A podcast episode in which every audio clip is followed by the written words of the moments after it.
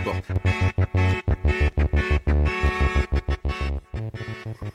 Vous êtes sur LRFM 93.1 à l'écoute de Recherche en cours. Bienvenue à vous. Recherche en cours, une émission présentée par Jean-Marc Galland, Alexandra Dimperiao et Marie-Catherine Mera. Bonjour à toutes les deux. Bonjour.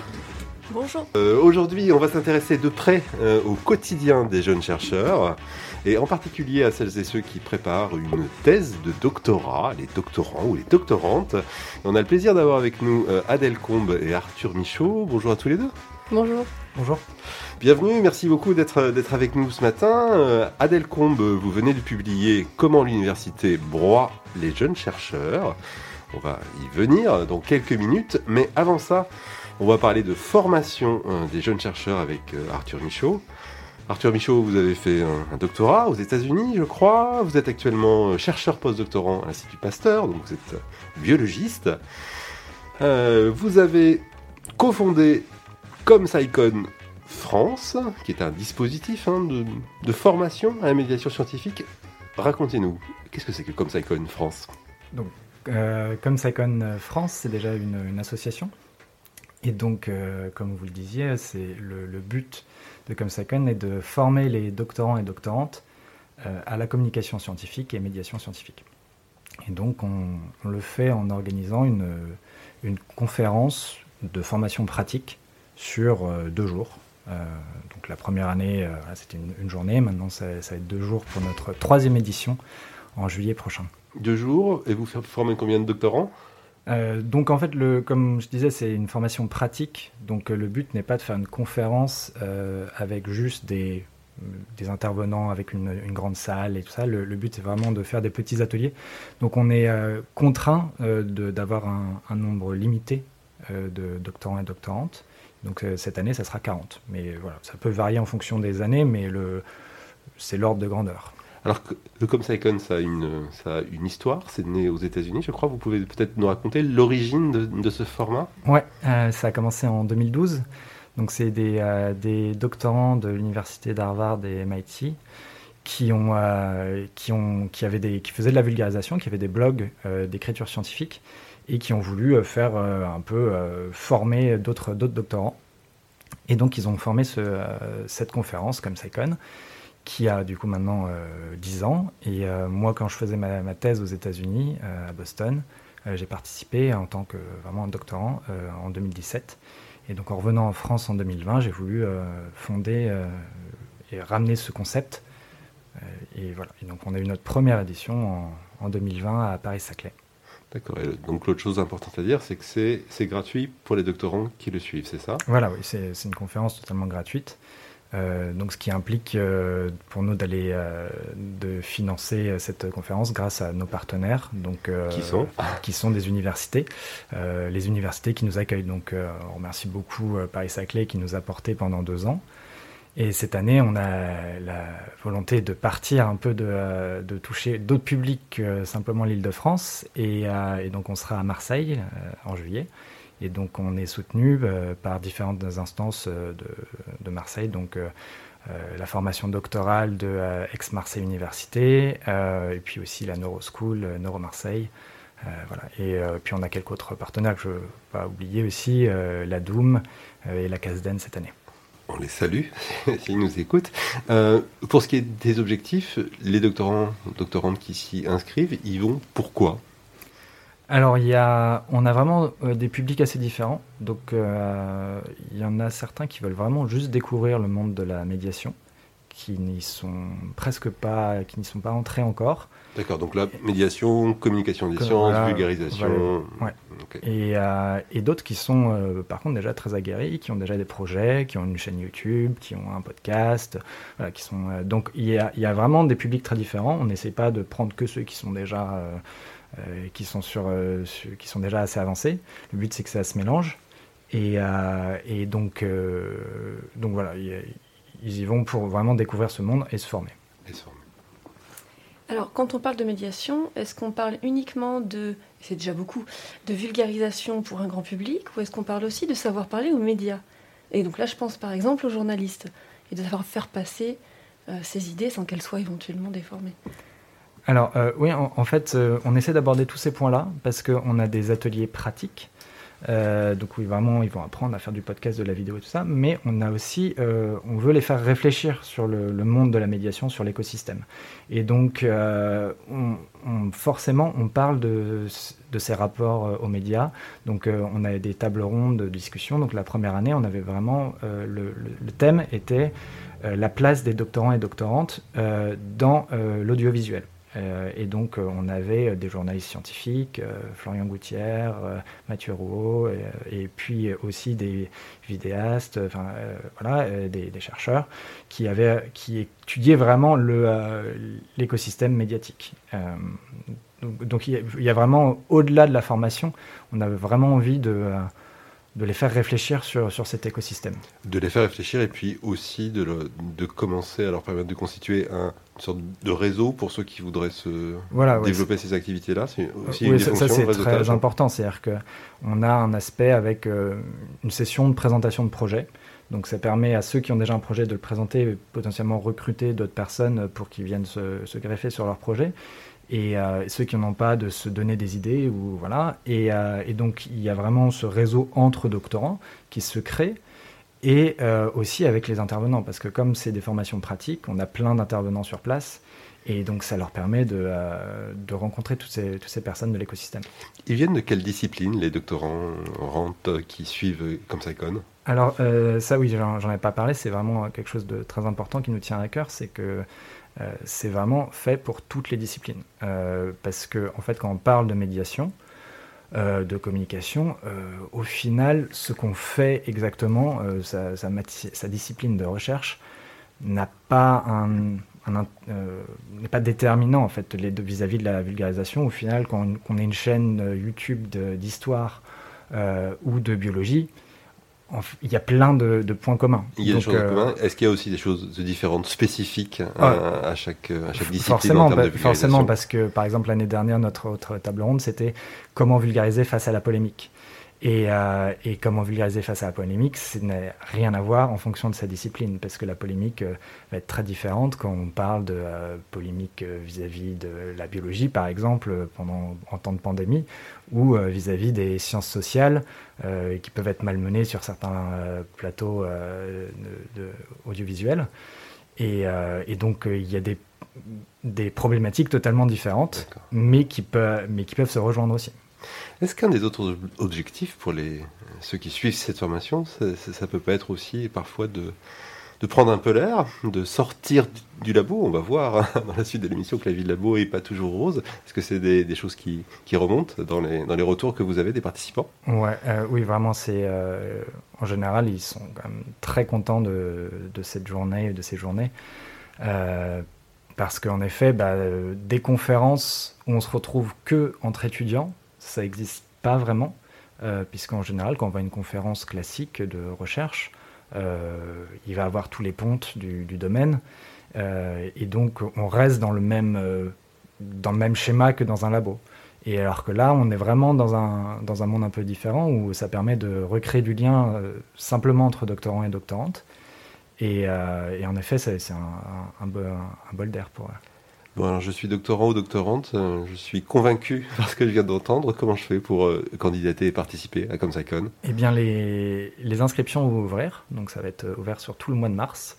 Donc à partir de mardi, on ouvre les inscriptions. Et donc, euh, et donc les autres dates à noter, c'est 7 et 8 juillet à Marseille. Et comment vous... Donc il y a un nombre de places limité, on l'a compris. J'imagine que vous devez avoir plus de, de demandes que de places. Comment vous sélectionnez les participants? on fait, euh, on leur demande de faire des petites, euh, un petit euh, exercice d'écriture. donc on les sélectionne. Nous, notre but, c'est vraiment de les sélectionner sur leur motivation. Donc pas, comme je disais, pas du tout sur leur niveau, sur leur projet. Ou, voilà. C'est vraiment sans. Et ça, on les, la motivation, on la sent tout de suite avec les petits exercices d'écriture qu'on leur demande. Parce qu'ils sont assez simples, mais c'est des exercices de, vulgarisation et on sent s'ils ont vraiment l'appétit pour ça ou pas. Est-ce que dans vos critères de sélection, vous prenez en compte un espèce d'équilibre entre les disciplines, ou en tout cas, vous, veillez à ce qu'il y ait cette grande diversité dont vous parliez des disciplines? C'est pas un, argument de sélection, mais par contre, oui, on l'a, euh, on, fait vraiment, euh, on essaye d'avoir un maximum d'informations. Euh, sur les disciplines et, voilà la parité homme-femme toutes ces informations-là qui ne sont pas un, argument de, sélection, mais on essaie de voir si, qu'on ne fasse pas, qu'on fasse pas d'erreur euh, là-dessus. Vous pourrez trouver bien sûr toutes les références sur le site web de Recherche en cours. Merci beaucoup Arthur Michaud d'avoir été euh, avec nous ce matin. Vous restez avec nous, vous êtes le bienvenu euh, pour la suite de l'émission puisqu'il va être question d'un thème qui vous tient à cœur je crois puisqu'on va parler du quotidien des jeunes chercheurs, quotidien qui, on va le voir, n'est pas toujours un long fleuve tranquille.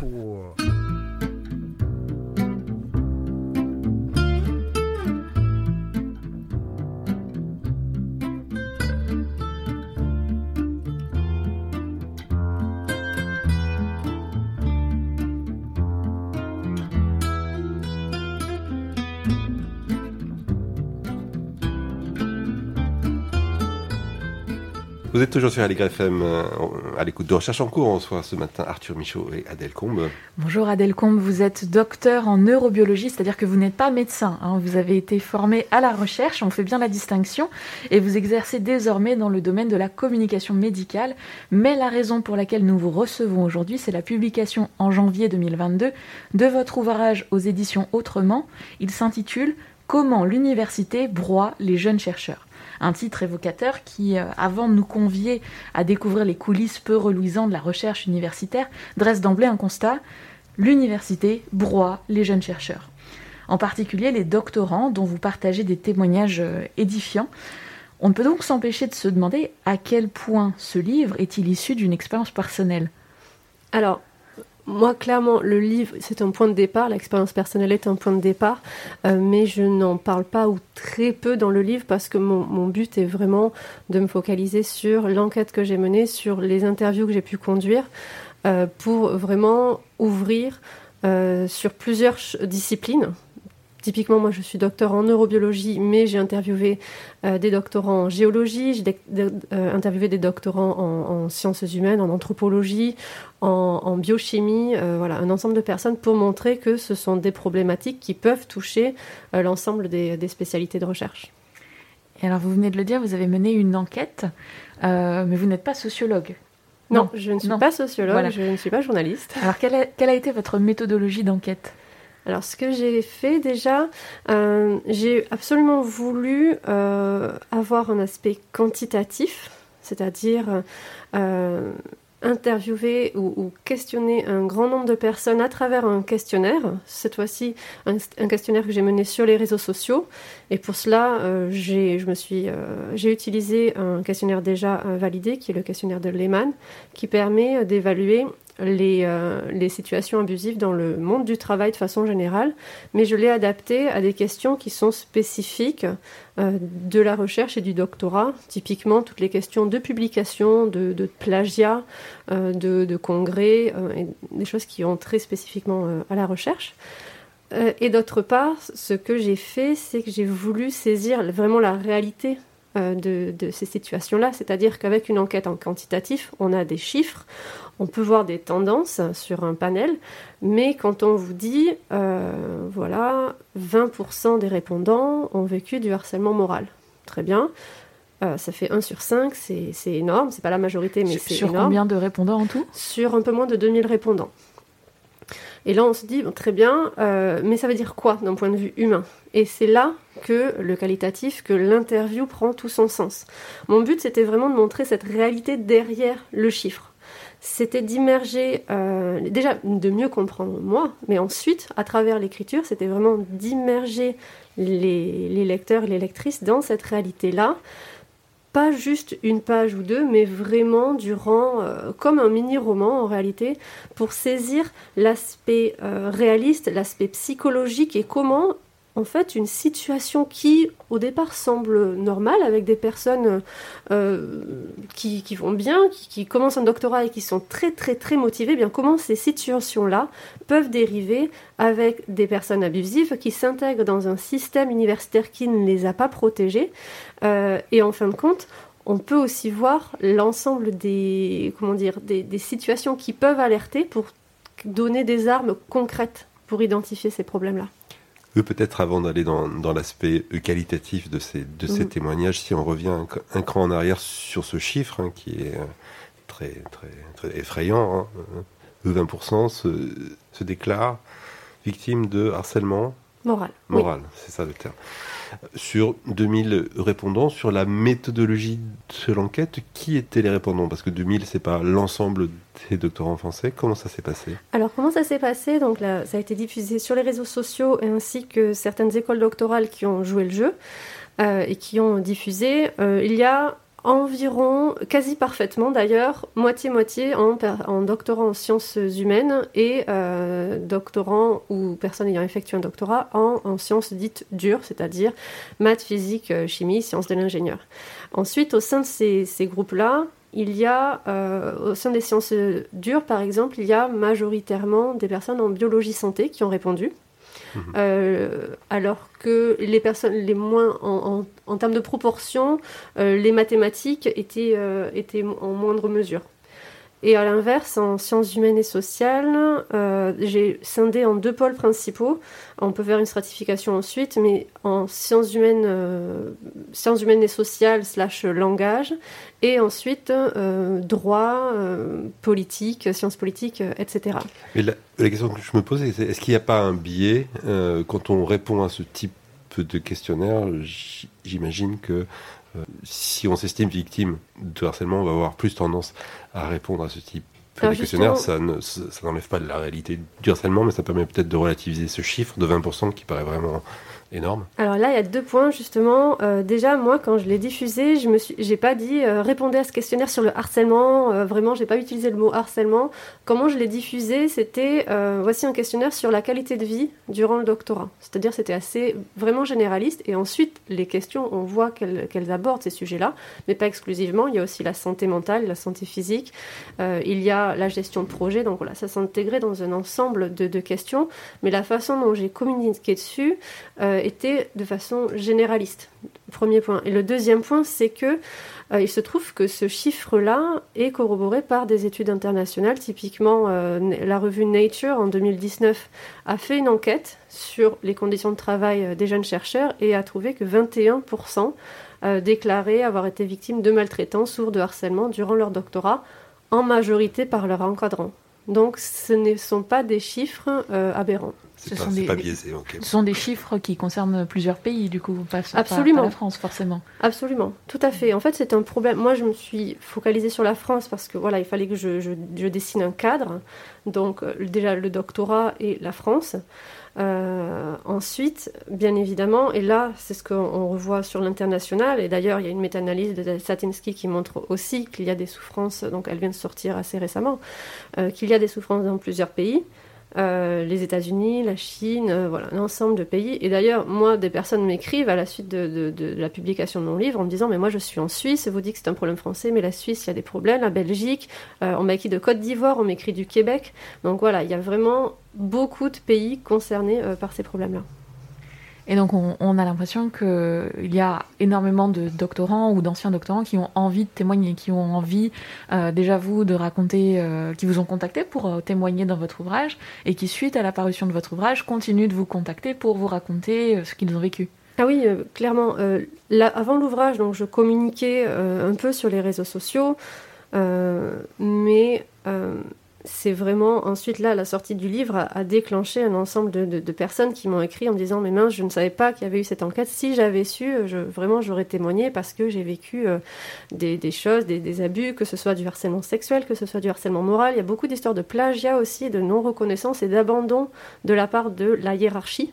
Ou alors une hiérarchie qui essaie de réagir mais qui finalement euh, n'a pas vraiment les moyens face à un grand ponte qui ramène beaucoup d'argent à l'université euh, même encore avant-hier, je discutais avec des responsables d'une université qui me disaient mais autant certains responsables font l'autruche, autant même en tant que responsable, on ne sait pas toujours comment faire pour s'opposer à un grand ponte qui, qui, qui, fait des abus, qui reste dans une certaine zone grise, donc il ne va pas nécessairement tomber sous le coup du pénal, ce ne sera pas une agression sexuelle par exemple, mais ce sont des zones grises de harcèlement qui, fait, qui font que même en tant que direction, c'est pas toujours évident de, de gérer ça. Alors, on, l'a vu, visiblement, le, problème n'est pas restreint à l'échelle française. Hein. Arthur Michaud, je on profite de votre présence. Vous avez fait votre thèse aux États-Unis. Euh, est-ce que vous avez pu euh, observer aussi ce type de problème euh, autour de vous aux États-Unis, dans votre laboratoire? Donc des, vraiment des situations de harcèlement et graves et tout ça, non, j'ai pas, pas vécu ça. mais par contre, on voit bien l'écosystème de, de pression qui, puisse, qui peuvent exister. Et moi, ce que j'ai vu, donc j'étais, euh, moi j'ai fait ma thèse aux États-Unis, mais euh, inscrit dans une université en France, à Strasbourg. J'ai fait ma première année à Strasbourg et j'ai euh, déménagé après aux États-Unis. Le labo a déménagé. Et, donc j'ai un peu vu les deux systèmes et, ce dont j'ai l'impression, c'est que aux États-Unis, il y a quand même une structurellement plus, un meilleur encadrement des, des, doctorants et des doctorantes parce que il y a des, choses qui n'existent pas, que les, écoles doctorales en fait ne mettent pas en place du tout en France. Euh, est-ce que cette relation euh, qui peut être délétère, hein, on l'a vu entre l'encadrant et le, doctorant, euh, est-ce que c'est la même chose aux États-Unis? Est-ce qu'il y a, est-ce qu'il y a des, je sais pas, des intermédiaires, des médiateurs qui peuvent plus facilement intervenir en cas de souci?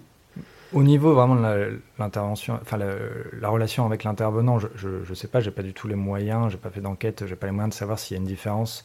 Mais par contre, au niveau de, l'encadrement, enfin des, structures qui existent dans les universités euh, pour protéger les doctorants, euh, elles sont clairement plus développées aux États-Unis. Euh, en fait, par exemple, il y a un, doctorant. Alors après, ça va dépendre de chaque université qui va avoir des programmes doctoraux différents, mais un, un, doctorant va avoir une sorte de tuteur qui est complètement séparé euh, de son euh, directeur de thèse et qui, qui va au-delà en fait de simplement d'un comité de suivi de thèse euh, purement scientifique. C'est vraiment quelqu'un avec qui il va pouvoir se confier. Et donc c'est quelqu'un qui, qui, a, qui a quand même du pouvoir, donc qui est aussi un autre chercheur et qui et donc j'ai l'impression que structurellement l'université met des choses en place qui permettent de mieux protéger les, les doctorants, même si ça, ça n'empêche pas tout. Oui, parce que Adèle Combe, dans votre ouvrage, on suit notamment le, trois témoignages euh, très importants que vous développez au point de remonter même avant la thèse, euh, en général la rencontre entre ces doctorants avec leurs futurs encadrants. Et on découvre petit à petit euh, comment les choses se dégradent, comment s'installe le harcèlement moral. D'ailleurs, ce serait peut-être bien qu'on définisse un peu ce qu'est le harcèlement moral, parce que beaucoup d'étudiants, manifestement de doctorants, dans votre ouvrage, n'étaient pas forcément conscients de subir du harcèlement moral au moment où ils le subissaient. Donc, est-ce qu'on peut peut-être commencer aussi par définir ce que c'est et, euh, expliquer aussi les défaillances de ces comités de, suivi de thèse qui, sont, qui devraient permettre de mitiger un peu ces problèmes-là et qui échouent? Oui, alors déjà, moi, dans mon enquête, j'ai séparé euh, de, deux choses. Il y a des situations de violence psychologique, de façon générale, et ensuite le harcèlement à proprement parler. Bien sûr, il y a des porosités, euh, mais on peut vivre des situations de violence psychologique sans que nécessairement cela soit du harcèlement moral. Typiquement, euh, certaines personnes font état de, cris ou d'insultes ou de plagiat, de vol de travaux. Si ça arrive une seule fois, c'est inacceptable dans tous les cas. On ne va pas nécessairement considérer cela comme du harcèlement moral à, proprement parler. Le harcèlement moral, il, est, défini. Ce sont généralement des situations qui sont répétées et qui ont pour but ou conséquence, même involontairement, on peut être harcèlement moralement, mais qui ont pour but ou conséquence de dégrader euh, la santé physique, la santé mentale l'avenir professionnel et, le bien-être euh, des personnes euh, qui, les vivent. Donc, euh, à la différence d'ailleurs du harcèlement sexuel, car le harcèlement sexuel, on peut considérer comme harcèlement sexuel une situation qui a eu lieu une seule fois, c'est-à-dire une agression sexuelle, même une seule fois, c'est du harcèlement sexuel. Et donc, euh, normalement, il y a ces, suivis, ces comités de, thèse qui sont censés suivre aussi l'évolution des, des, doctorants et vous montrer à plusieurs reprises dans votre ouvrage qu'ils ne remplissent pas leur fonction. Oui, euh, autant certains euh, écrivent en disant ben, moi le comité de suivi thèse j'en suis très satisfait. Souvent, ce sont aussi des personnes qui n'ont pas eu nécessairement de, de problème à faire remonter. Et ce qui est assez intéressant avec le comité de suivi de thèse, déjà, c'est une bonne idée. Moi, je pense que le comité de thèse, c'est une bonne idée, c'est juste qu'il est imparfait. Est-ce qu'on peut expliquer un petit peu ce que c'est pour les personnes qui n'ont pas fait de doctorat? Donc, un comité de suivi de thèse, eh bien, c'est un comité qui se réunit généralement tous les ans pour évaluer euh, l'avancement, euh, l'évolution du projet scientifique, en tout cas du projet de recherche, d'une part, donc l'aspect scientifique, professionnel, mais également pour évaluer euh, le versant humain de la thèse, de la recherche, c'est-à-dire est-ce que euh, le doctorant, le jeune chercheur se sent bien? Y a-t-il des problèmes relationnels? Euh, Et si oui, comment faire pour, pour améliorer les choses? Et autant sur le versant scientifique, il semble que les personnes soient relativement satisfaites. C'est vrai que c'est utile de pouvoir un peu prendre de la hauteur avec un ensemble de, personnes qui peuvent nous conseiller, voilà, qui ont, qui ont de l'expérience. malheureusement, c'est quand on a besoin du versant humain, c'est souvent là que ça pêche, c'est-à-dire, il faut savoir que souvent le comité de suivi de thèse euh, est choisi par le directeur ou la directrice de thèse. Et là, on a un premier problème. C'est-à-dire que si on a un, un, problème avec son directeur ou sa directrice de thèse et que ce jury qui est censé évaluer les relations humaines, eh est ami ou connaît le directeur ou la directrice, là on a un premier problème, c'est un conflit d'intérêts. Et même si ces chercheurs-là, ces jurys-là sont tout à fait euh, bienveillants et, seraient euh, tout à fait éthiques, on n'a pas les moyens de savoir en tant que jeune chercheur si c'est effectivement le cas. Donc malheureusement on observe une autocensure de la part de nombreux jeunes chercheurs qui n'osent pas parler de ces choses-là parce que tout simplement ils n'ont pas confiance. Et ensuite, on peut aussi voir, pour certains qui parlent, que euh, bien, il ne se passe rien. Dans les enquêtes que j'ai menées, euh, on voit par exemple Laurine qui a ce comité de suivi de thèse qui est complètement euh, dans, sous, sous, sous l'emprise, en tout cas qui est complètement ami avec son directeur de, de, de, recherche, et donc il ne se passe absolument rien. Pareil pour Baptiste. Pour Baptiste, eh bien, lui, le jury semble tout à fait bienveillant, mais étant donné que ce sont des amis proches, de son directeur de thèse.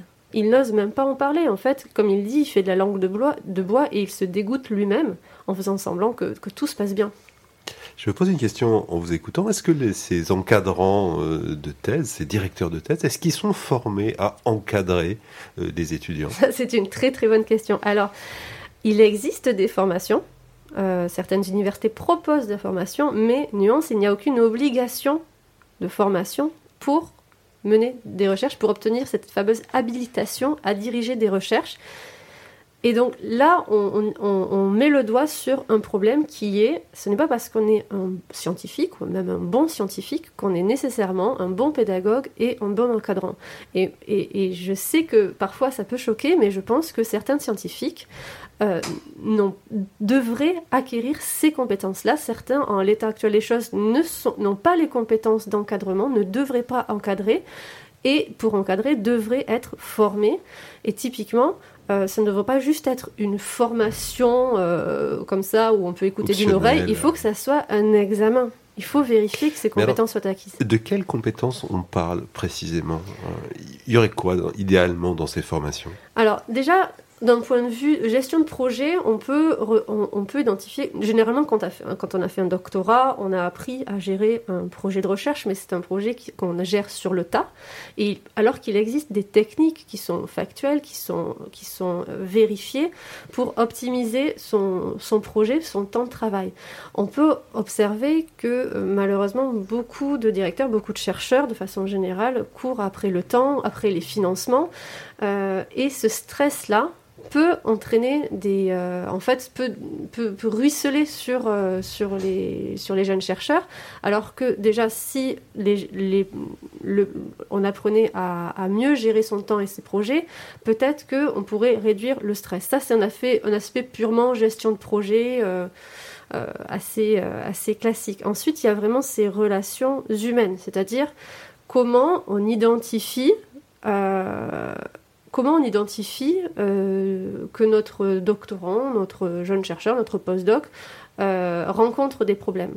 Comment on fait pour euh, créer des conditions de travail qui sont propices à l'équilibre vie personnelle, vie professionnelle? Et comment on fait, grâce au bien-être au travail tout simplement, pour créer de la valeur scientifique et de la valeur humaine pour la personne qu'on encadre, mais aussi pour notre équipe, parce que c'est aussi ça le problème. L'idée ici, c'est de montrer que à travers euh, des techniques, je veux dire un gros mot, mais ce sont des techniques de management ou en tout cas de relations humaines, comment on fait pour vraiment valoriser le potentiel humain de notre équipe. Alors dans votre livre, là par exemple, vous développez des exemples, euh, comme je le disais tout à l'heure, édifiants de non-respect euh, du droit du travail, euh, des doctorants que leurs encadrants obligent à venir tous les jours au laboratoire, même les week-ends, que, leurs, que les encadrants n'autorisent pas à prendre des congés, donc ce qui mène évidemment au surmenage et voire au burn-out dans des conditions parfois aussi de violence psychologique et de harcèlement moral. Est-ce que ce serait pas aussi une bonne idée éventuellement dans la dans la formation euh, à la direction de recherche et peut-être même dans la formation des doctorants, de les informer sur les droits, euh, sur leurs droits, sur les conditions de travail qu'il faut respecter? Oui, ça, euh, c'est vrai qu'on croit parfois euh, que, tout le monde connaît ses droits.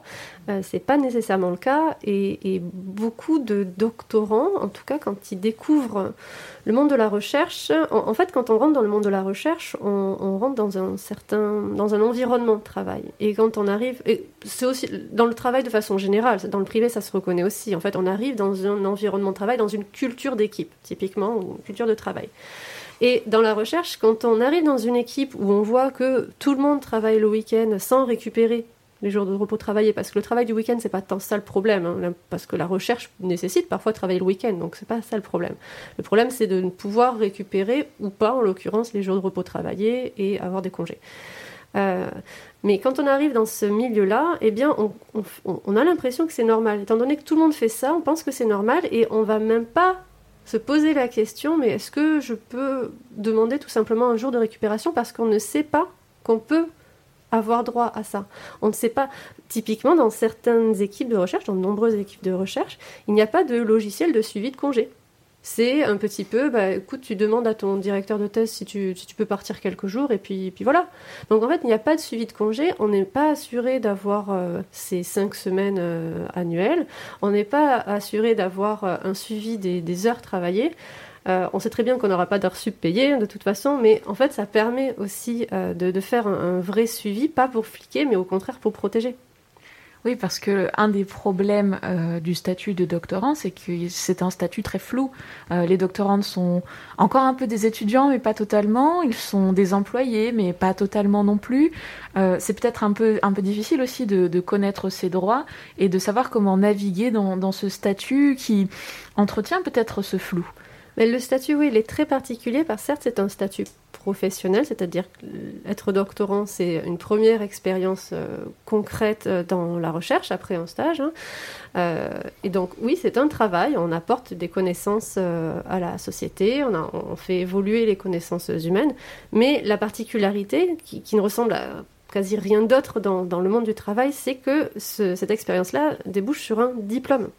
Donc c'est l'aspect étudiant, mais le fait que cela débouche sur un diplôme crée une situation complètement unique dans le monde du travail parce que il y a une source de, de, pression qui est supplémentaire, qui est tu ne peux pas démissionner comme tu le veux, comme dans n'importe quel autre euh, travail, parce que si tu le fais, eh bien, tu, tu, tu, risques tout simplement de ne pas obtenir ton diplôme. Mmh. Il existe des possibilités de refaire un doctorat ailleurs, mais dans les faits, c'est très, très, très compliqué. Oui, et de renoncer à son doctorat, c'est renoncer à sa carrière dans la recherche. Exactement, exactement. Après, ce qui est important de dire, c'est que c'est pas, pas parce qu'on fait un doctorat qu'on va nécessairement travailler dans le monde académique. Un doctorat ouvre de nombreuses euh, possibilités de, carrière dans, dans, dans, ailleurs, dans le, dans le public, dans le privé, euh, en auto-entrepreneur.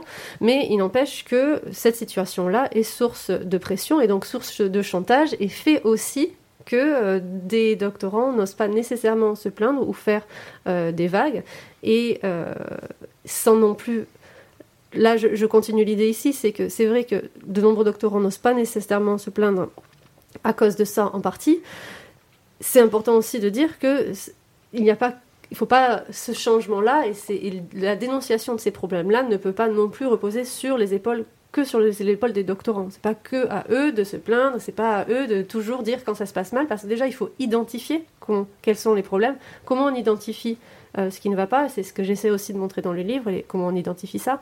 Mais aussi, ce que je veux montrer, c'est que justement à cause de ce statut-là, qui les met en infériorité, qui, qui, a un déséquilibre des pouvoirs, il faut rééquilibrer ces pouvoirs-là, et donc il faut que, d'un point de vue euh, des politiques, des institutions, en tout cas d'un point de vue légal, il y ait des, contre-forces qui, permettent aux doctorants de, mieux se défendre, malgré ce risque de chantage vis-à-vis de leur diplôme, vis-à-vis -vis de leur carrière ou de leur publication.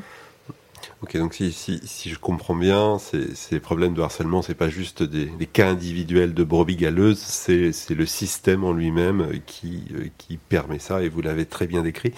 Euh, dans notre conversation, jusqu'à maintenant, on a, on a parlé des doctorants en général, comme si c'était un, ensemble très homogène.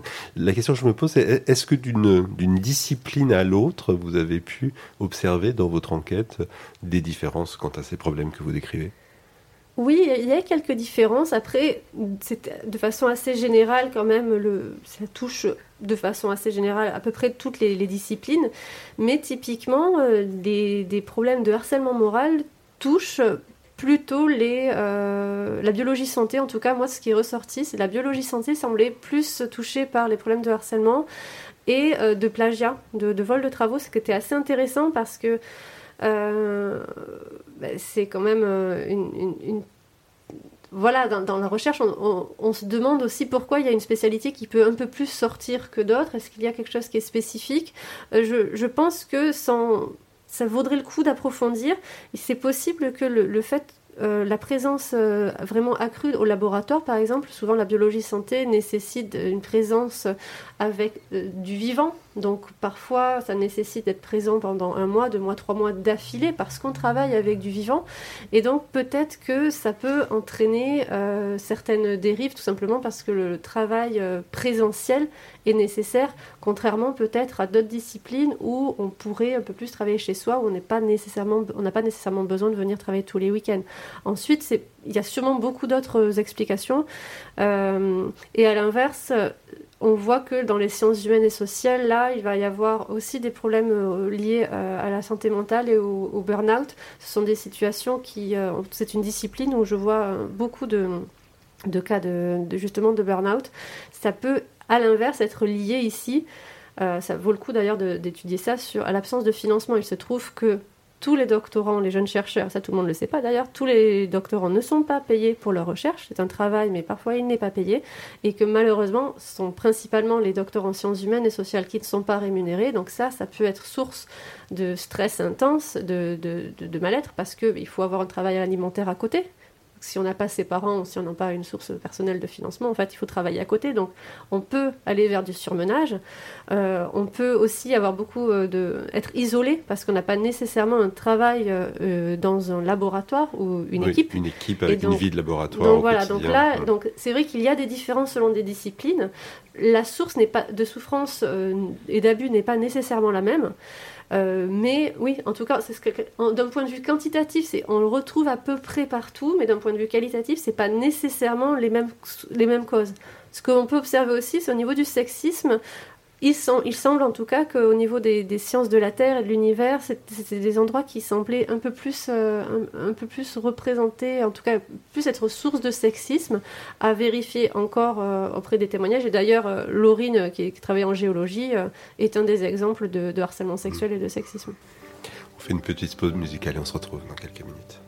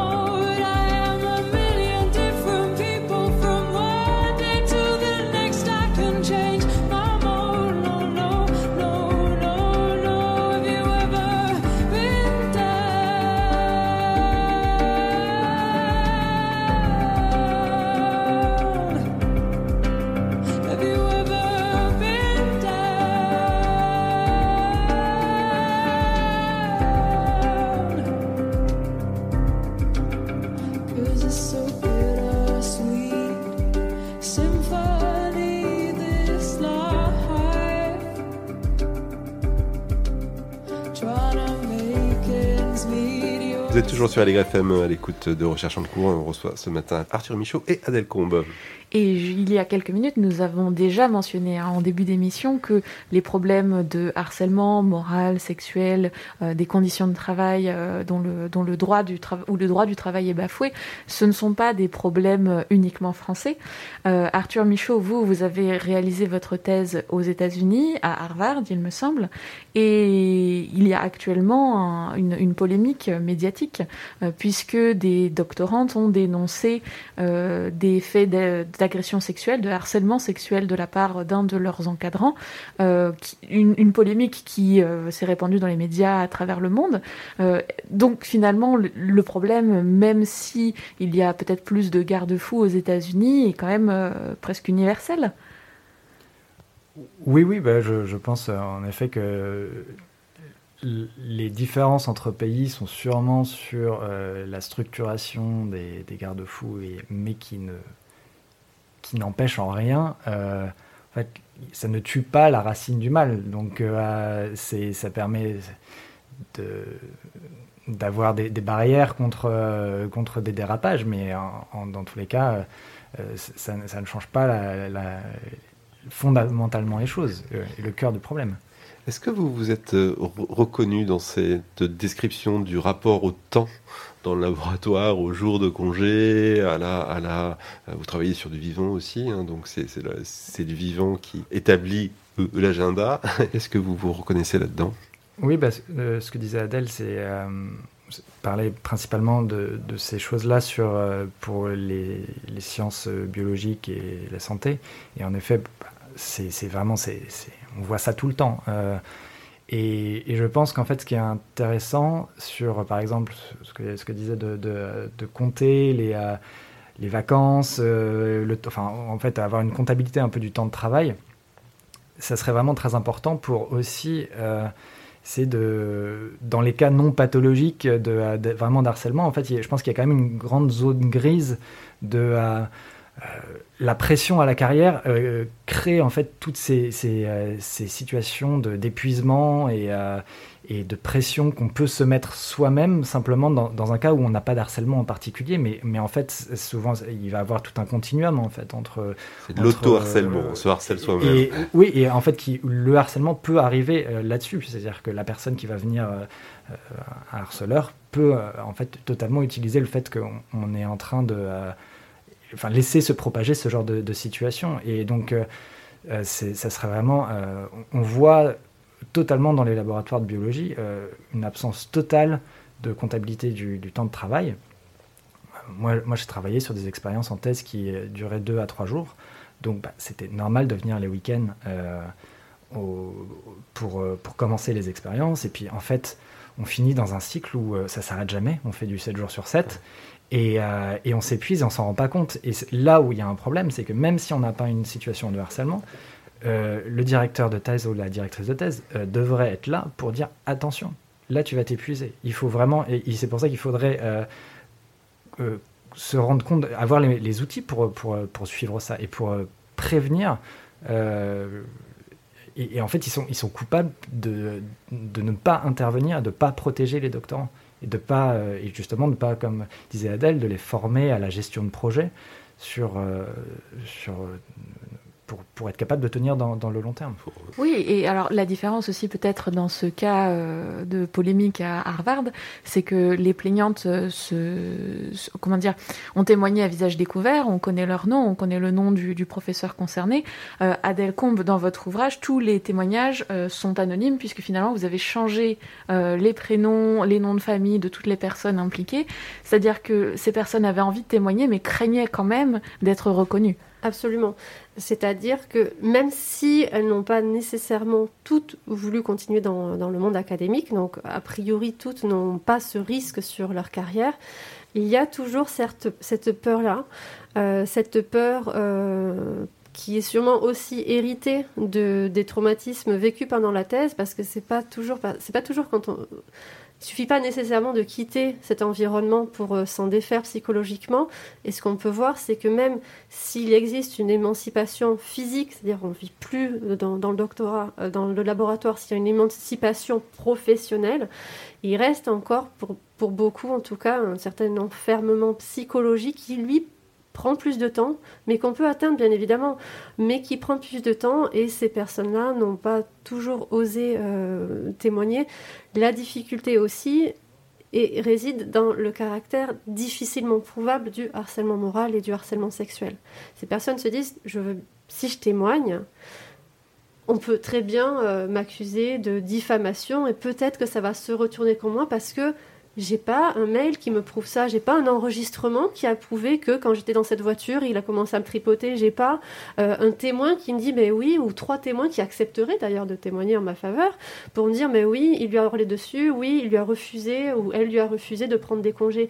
Donc il y a cette peur aussi mais qui est commune à tout le mouvement MeToo de libération de la parole de façon générale qui est est-ce que j'ose témoigner à visage découvert Est-ce que j'ose nommer les personnes au risque de me prendre un procès euh, C'est pas pas facile, c'est très très difficile. Ensuite, moi, actuellement, j'ai des gens qui me contactent et qui sont prêts à témoigner. Donc, on est en train de réfléchir à une deuxième étape qui est de monter certains dossiers à visage découvert en nommant les personnes, les universités, je peux vous dire que là actuellement il y a des personnes en poste euh, où ce qui se passe est actuellement très très grave en France. hein.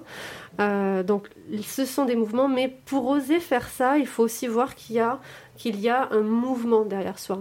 Il faut aussi voir qu'on ne va pas être seul et que si on témoigne, euh, certes il faut il faut montrer un un minimum de, de preuves, mais quand elles n'y sont pas, il faut avoir conscience que c'est très difficile de témoigner à visage découvert et que les personnes qui le font, elles prennent un risque non négligeable sur leur carrière et euh, sur leur réputation, et qu'il n'y a aucun intérêt à faire un faux témoignage à ce niveau-là.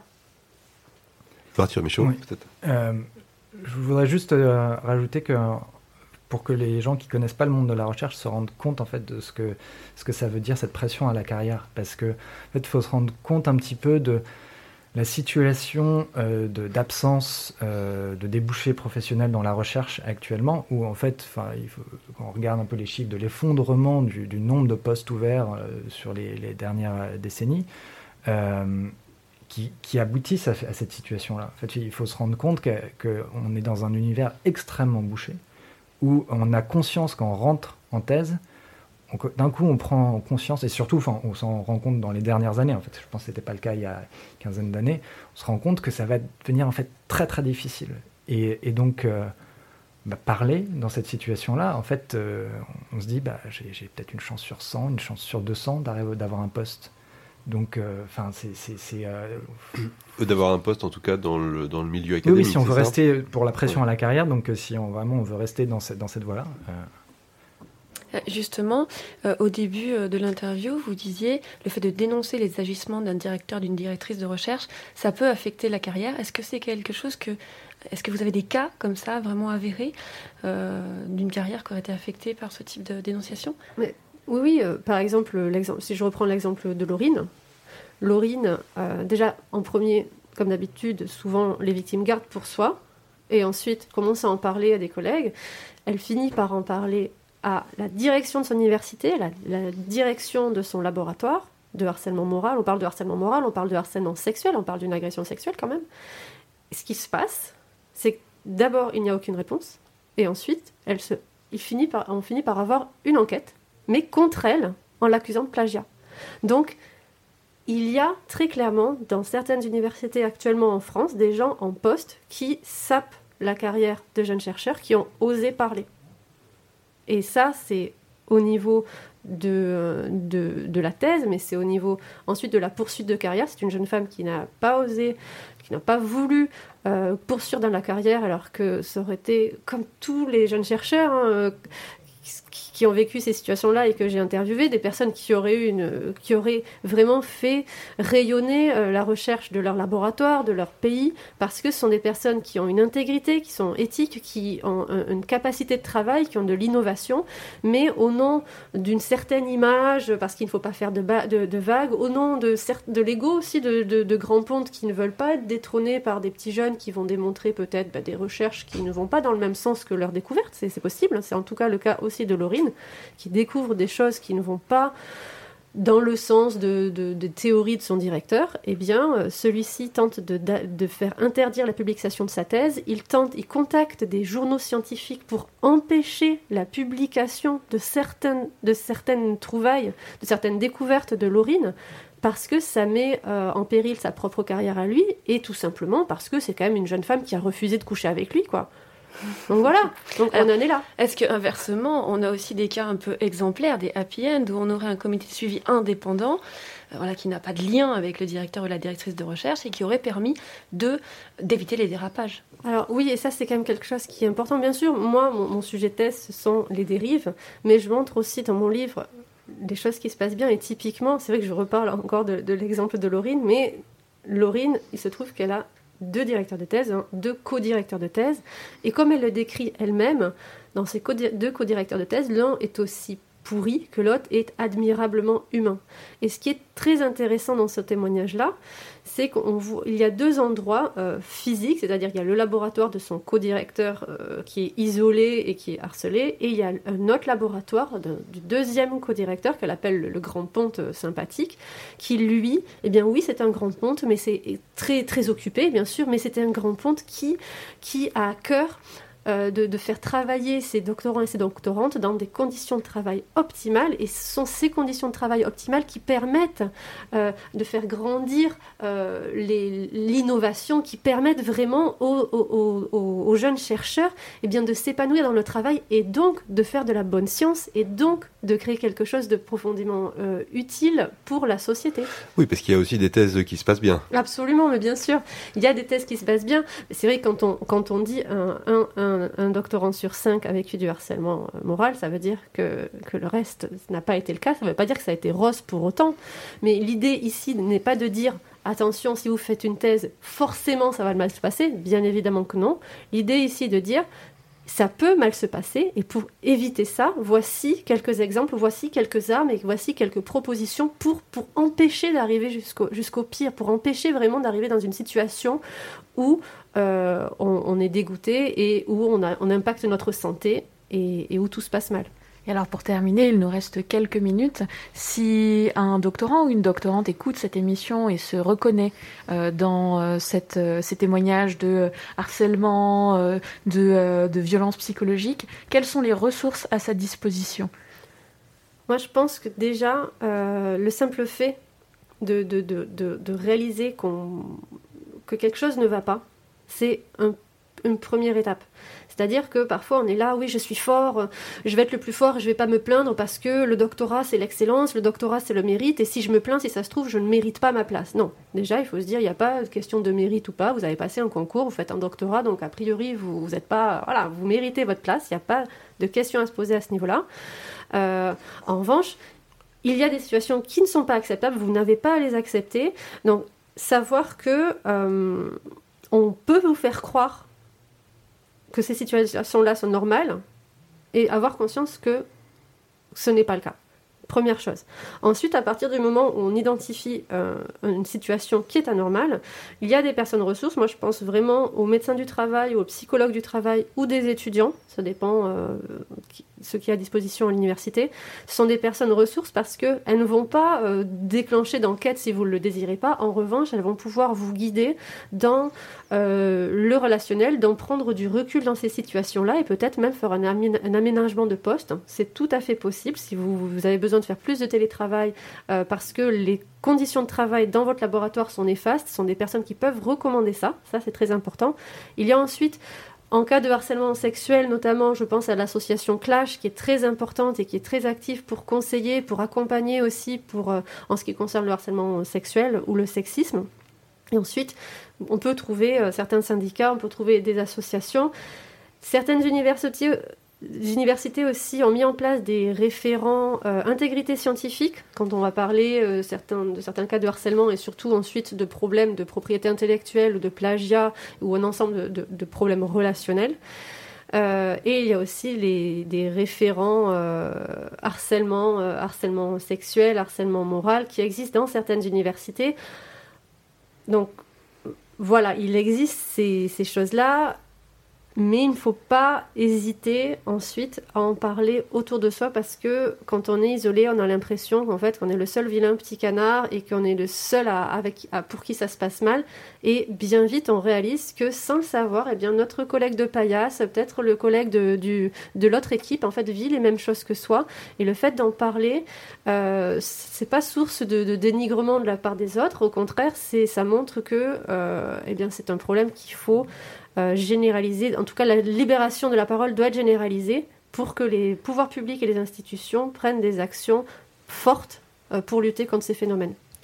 Libération de la parole dont vous avez euh, très très largement contribué grâce à, votre livre. Merci pour ça et on, et a compris que le, chantier général, c'est un changement de culture euh, du milieu sur, sur ces problèmes-là. Merci beaucoup Adèle Combe d'avoir été avec nous ce matin. Merci Arthur Michaud. On retrouvera bien sûr toutes les références euh, qu'on a évoquées dans l'émission sur le site web de Recherche en cours. Merci à Yazid Bouzid et Maël Lorac à la réalisation ce matin.